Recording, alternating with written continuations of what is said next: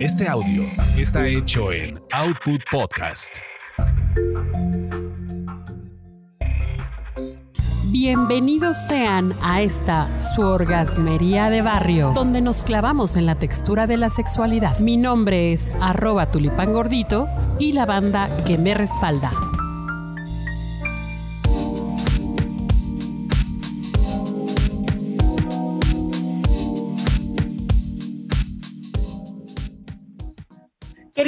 Banda, ahora sí estoy bien clavada, bien, bien, bien, bien clavada. Tenemos nada menos y nada más que a Cristal de Sade, la terapeuta sexual Gabriela Merlos, que nos está platicando de las prácticas BDSM. Y a ver, haciendo una recapitulación, mi querida Gaby. BDSM, B es, eh, bueno, BDSM es un acrónimo, B es bondage, que B de bondage, que son todas las prácticas que tienen que ver con atar el cuerpo. Ojo, no nada más hablamos de cuerdas, hablamos de cualquier elemento que sirva para atar el cuerpo. La D de dominación, sí, dime. Sí, te iba a decir de, que hay una práctica que es muy bonita de cuerdas, donde hasta las hacen así como en unas formas muy padres y padrísimas. Así es, Shibari, se llama Shibari. Muy bonito. Y luego dominación y disciplina, la D de dominación y disciplina, luego la S de sadismo y sumisión. Pero a ver, Porme un ejemplo ahí de dominación y disciplina. Eh, por ejemplo, la dominación pues es prácticamente el juego, ¿no? O sea, de, una persona se pone, se pone en este rol de mandar, ¿no? Por decirlo así. Eh, y la disciplina podría ser a lo mejor un juego en donde yo te digo, ¿sabes qué? Angélica, pues eh, te vas a levantar, no sé, a las 8 de la mañana, ¿no? Todos los, los lunes y aparte tienes que hacer ejercicio y todo esto. Entonces, pues resulta que por alguna razón tú no lo haces y entonces viene este juego de te voy a disciplinar para que lo hagas, ¿no? Y ya si tú y yo hicimos ya un consenso de que puede haber un castigo físico, pues entonces jugamos con el castigo físico también, ¿no? Si no puede haber otros, otros medios. Ajá. Y pues bueno. Ok, ¿y eh, la, la, S? De sadismo y la de sumisión. S. La S de sadismo y de sumisión, el sadismo que tiene que ver con aplicar estímulos eh, dolorosos a personas que así lo desean, obviamente, y la sumisión de te cedo mi, mi poder, te cedo, lo voy a poner entre comillado, mi voluntad, por un espacio de tiempo en donde ya acordé previamente contigo de qué se va a tratar esta, esta, este ceder, ¿no? Ese poder. Y, la M. Masoquismo, que tiene que ver con las personas que disfrutan recibir este dolor eh, pues en un, en un ambiente controlado, en una escena en específica. Eso es. Oye, pues suena bien interesante. La verdad es que hasta como para realmente tomar, conocer el mundo, cultura general, cualquiera debería tomar esos cursos. Cuéntanos, ¿cómo te ha ido a ti con estos cursos? y, y, cuál, cuál ha sido las, las, así como las experiencias más locas que te has llevado? Bueno, eh, los talleres ya, llevan un rato haciéndose, llevarán, bueno, por lo menos nosotros en Calabozo tenemos eh, casi 12 años, 11 años haciendo los talleres y pues nos hemos encontrado un montón de cosas, ¿no? Eh, te puedo comentar, por ejemplo, que la persona más de más edad que ha tomado un curso, un taller con nosotros ha tenido 82 años. ¿No? Y era un hombre eh, que se asumía como sumiso y bueno, fue con una, una, mujer dominante a tomar el taller, ¿no? Y a mí se me hace muy, muy importante también eh, pues poner en el mapa, poner eh, a la vista de todos que la, vejez no tiene por qué estar peleada de la sexualidad, ¿no? De, este ejercicio erótico, de las prácticas. Entonces, pues bueno, sí se puede. Lo que pasa es que nadie nos enseña que sí se puede hacer, ¿no? Entonces, bueno, eso.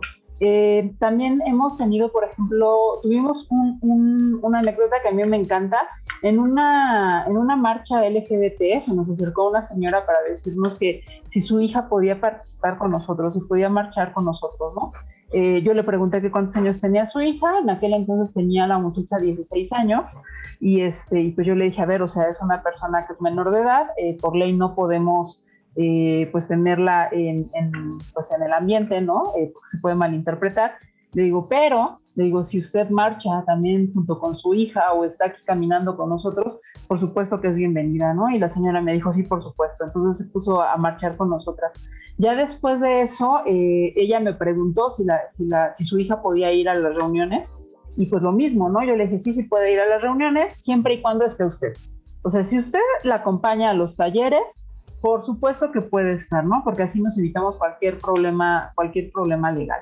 Y sí, efectivamente, la señora estuvo yendo junto con su hija, bueno, principalmente su hija, ¿no? Estuvo tomando varios talleres y, con, el grupo y era súper curioso porque llegaba la hija con la señora, ¿no? La hija pues se ponía hasta delante del, del, salón en donde damos los talleres y la señora se ponía literal en un rinconcito y ella pues estaba ahí, de repente escuchaba, de repente la veías bien jetona, bien dormida, ¿no? este, pero muy, muy atenta también a todo lo que, lo que pues reaccionaba su hija y veía a su hija, ¿no? O sea, estuvo cuidándola. Entonces, bueno, para mí... Oye, pero qué chido. Así es, así es, necesitamos más papás y más mamás de, de, este tipo, ¿no? En donde se acompaña al, infante, bueno, a la, a la adolescencia. A lo mejor decimos, ah, no manches, yo no quisiera que mi mamá me acompañara a un curso así de sexoso, pero lo, lo, vemos desde la propia eh, historia que tenemos ahora, ¿no? Así es. Pero, pero realmente en ese momento, qué mejor que tener a una persona de confianza que te acompañe pues, a, ese tipo de descubrimiento. Claro. ¿Han tenido, han tenido otros, otras experiencias así con, con, con chicos chicas menores que van a los cursos? Sí, ha habido, ha habido un par, ¿no? O sea, de, de, gente que de pronto se nos acerca para ver si podemos atender a, a, a sus adolescencias. Eh, y pues sí, o sea, sí, sí van y es la misma dinámica, ¿no? van con papá, van con mamá o van con los dos y pues bueno, los papás están ahí escuchando, ¿no? Eh, y pues el chico o la chica, el chico es el que, el que participa, ¿no? El que pregunta, el que pues igual y, realiza alguna práctica, porque también hay que decir una cosa, los talleres, las prácticas que enseñamos en los talleres no tienen coito tampoco. O sea, les enseñamos, por ejemplo, si tu interés es aprender a azotar, pues lo que te vamos es a enseñar cómo se agarra un instrumento para poder azotar y no causar un daño real. O cómo poner una aguja o cómo hacer una atadura.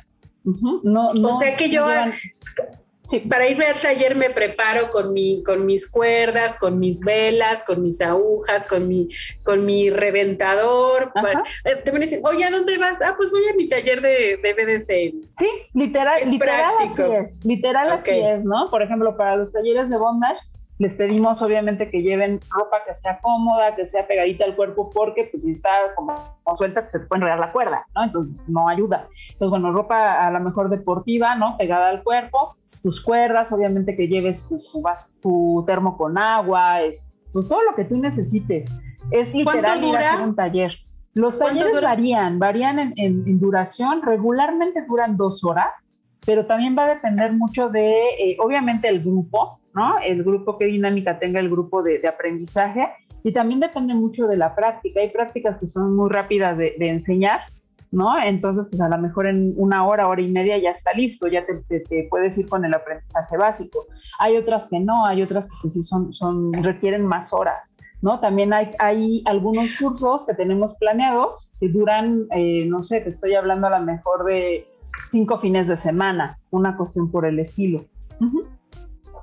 Oye, y bueno, también en estas cosas generalmente sucede, habrá gente que, se, se, confunde, ¿no? Que piensa que puede ir a ligar, a efectivamente, pues a conseguir o a conocer a alguien, que a lo mejor no estaría mal, pero no sé si ustedes lo permitan. Mira, realmente el, grupo en sí, o sea, los talleres en sí no tienen como objetivo el, el ir a ligar, o sea, eso no, no es el objetivo.